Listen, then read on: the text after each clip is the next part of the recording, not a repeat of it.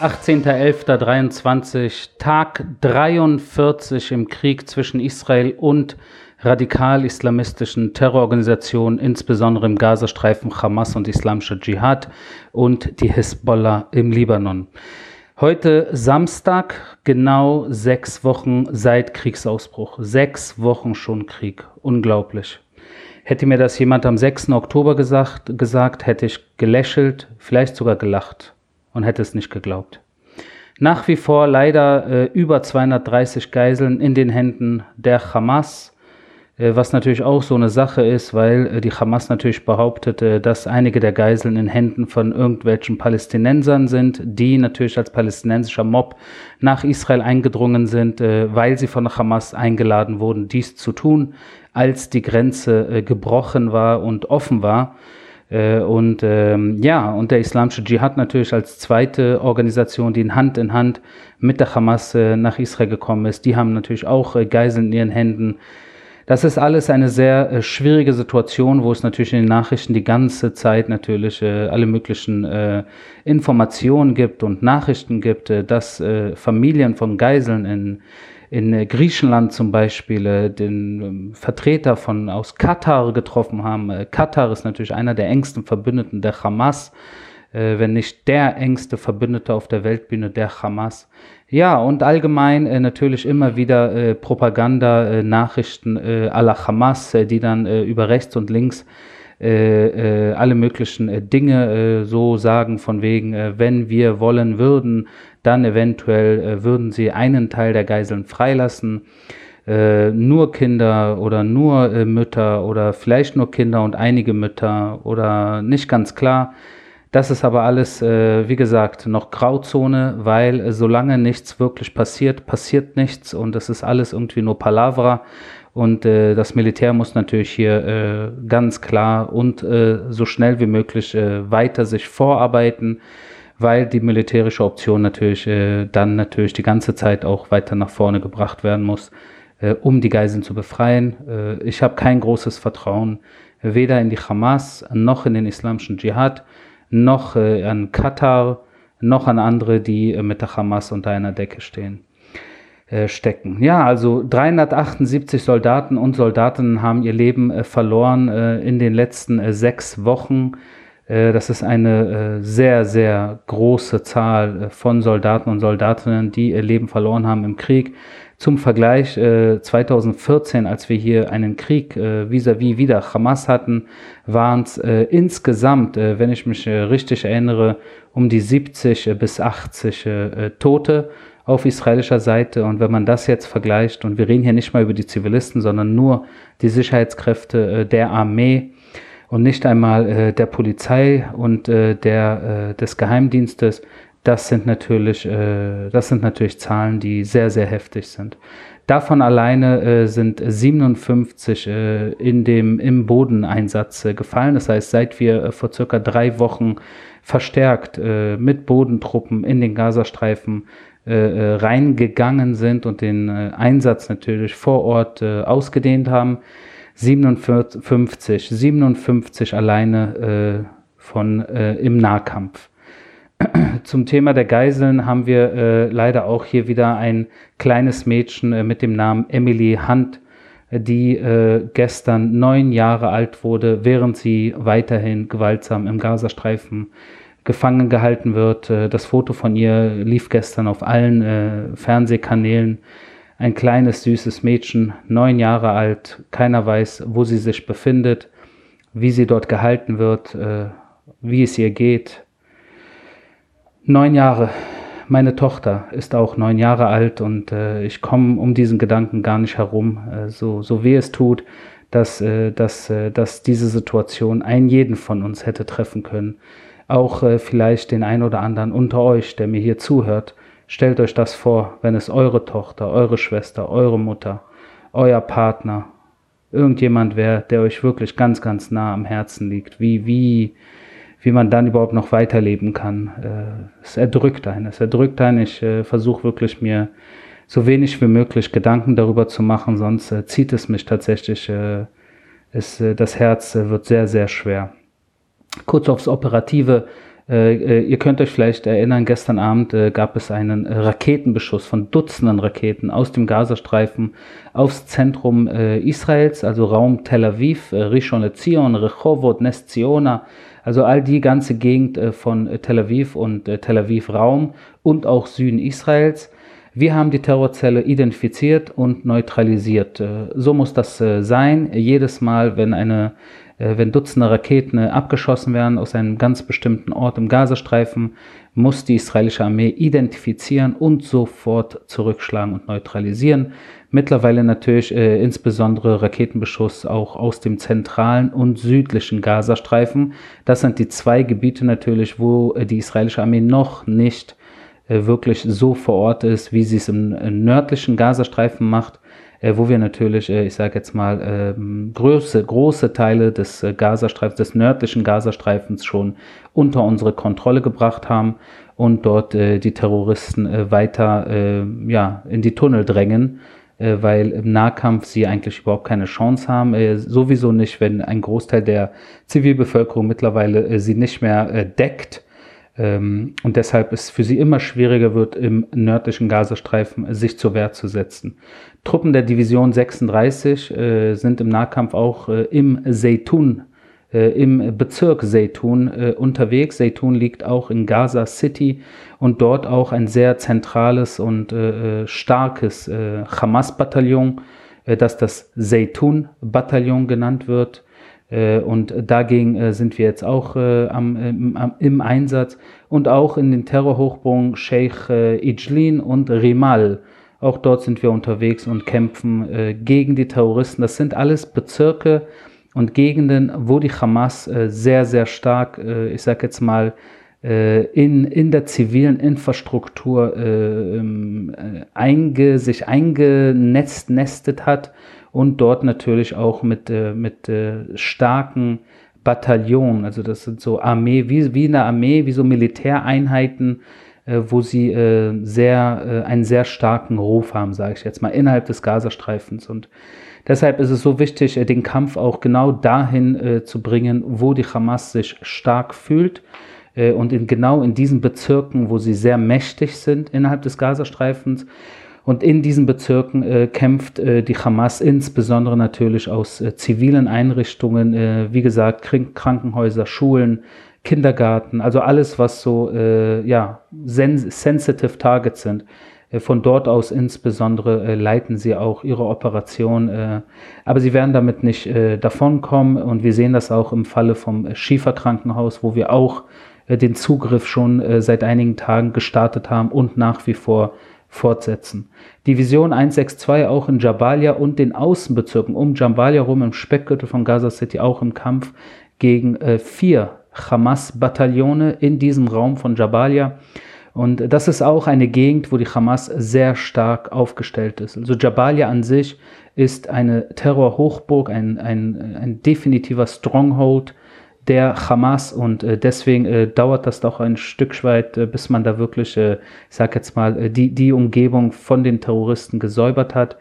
Die Terroristen, die dort irgendwann wahrscheinlich sich nicht mehr zur Wehr setzen können oder werden, werden höchstwahrscheinlich entweder, äh, ich sage jetzt mal, äh, als Zivilisten getarnt, versuchen äh, vielleicht über den Evakuierungskorridor mit den Zivilisten äh, nach Süden äh, zu gehen oder sich vielleicht versuchen in Gaza City irgendwo äh, den anderen Bataillon äh, ähm, sich zu denen äh, zu begeben und dort äh, den Kampf fortzusetzen.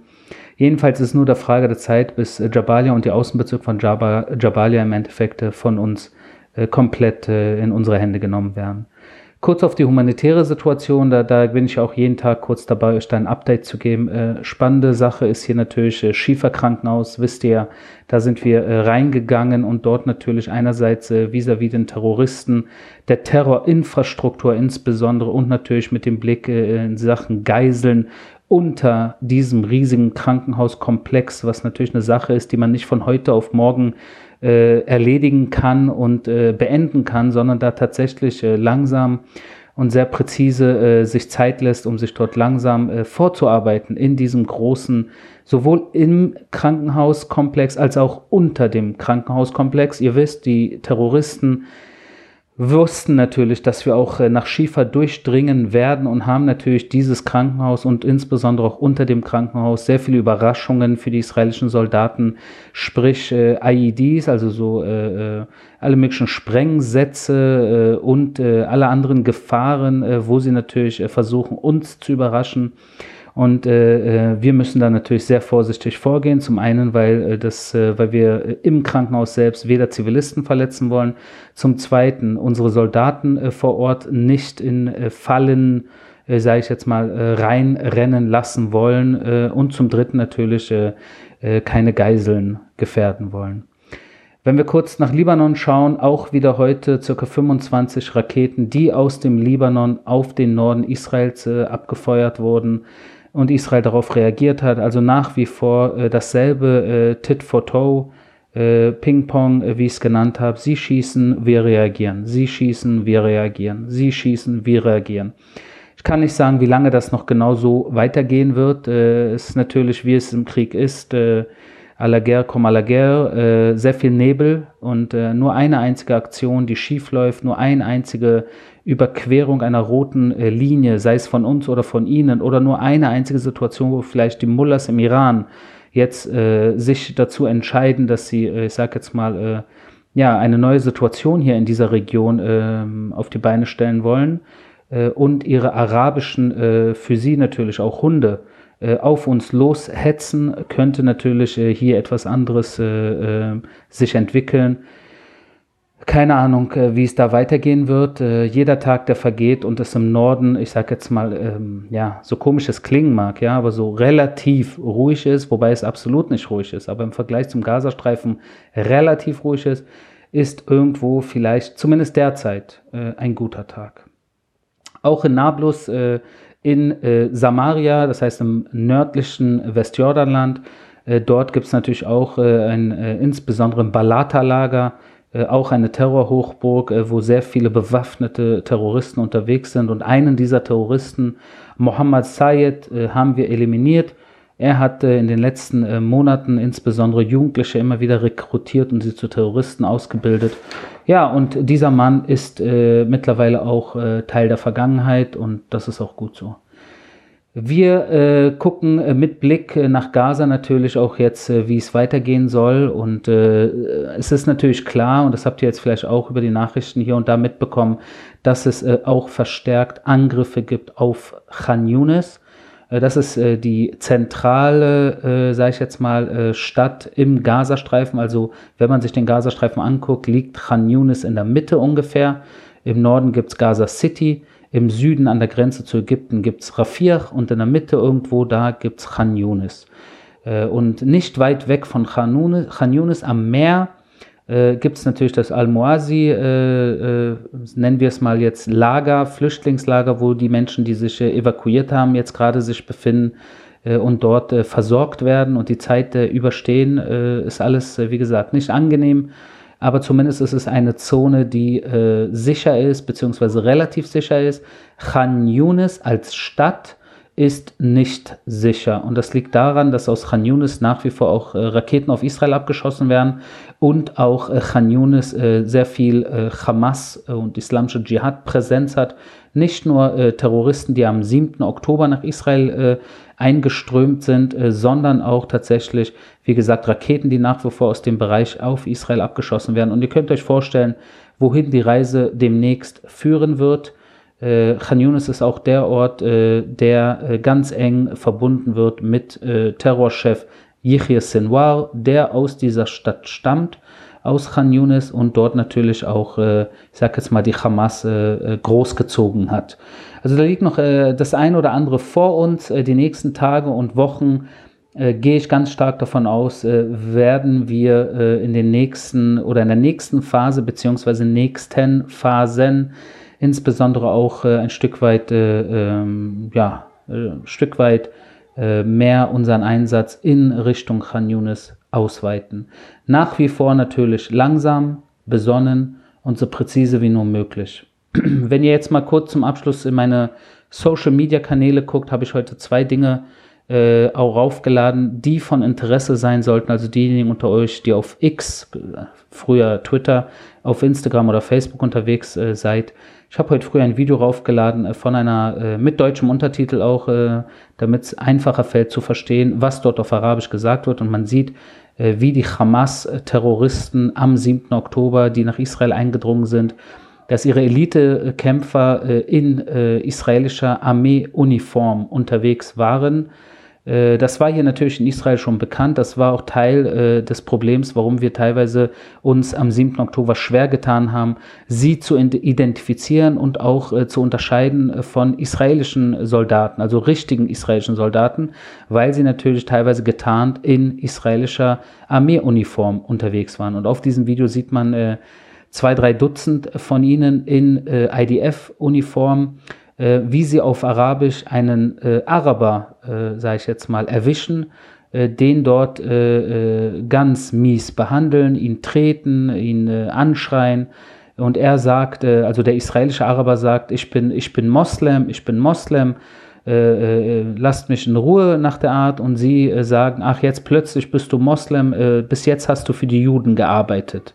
Ja, und ihr wisst wahrscheinlich oder ihr wisst nicht, aber ich sag's euch, äh, unter den Ermordeten äh, vom 7. Oktober befinden sich auch äh, mehrere Dutzend äh, arabische Israelis und Beduinen äh, und auch einige der Entführten in den Gazastreifen sind Muslime aus Israel. Zum Schluss auch ein Foto, äh, worauf ich äh, hinweisen will auf meinen Social-Media-Kanälen, äh, was natürlich auch die Realität im Gazastreifen, von der wir die ganze Zeit reden und das seit vielen, vielen Jahren mit, mit einem Bild äh, auf den Punkt bringt. Man sieht zwei Hamas-Terroristen mit RPGs äh, und um sie herum äh, einige Kinder im ganz, ganz nahen Umfeld von ihnen. Das heißt, so bewegen sich die Terroristen fort von A nach B, wenn sie oben sind, äh, wenn sie gesichtet werden können aus der Luft und äh, so feige sind sie, so feige sind diese Terroristen, dass sie sich nicht mehr mehr trauen, von A nach B zu laufen mit ihren RPGs und Maschinengewehren und was auch immer sie äh, mit sich durch die Gegend schleppen. Äh, äh sie können sich nicht mehr äh, wirklich frei bewegen, ohne dass sie Kinder um sich äh, scharen. Und das natürlich, weil sie diese Kinder als, das sind nicht mal mehr menschliche Schutzschilder, sondern minderjährige Schutzschilde.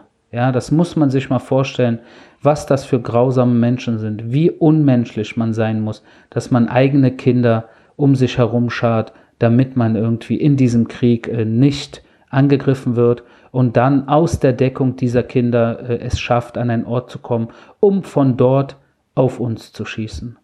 Es geht nicht unmenschlicher.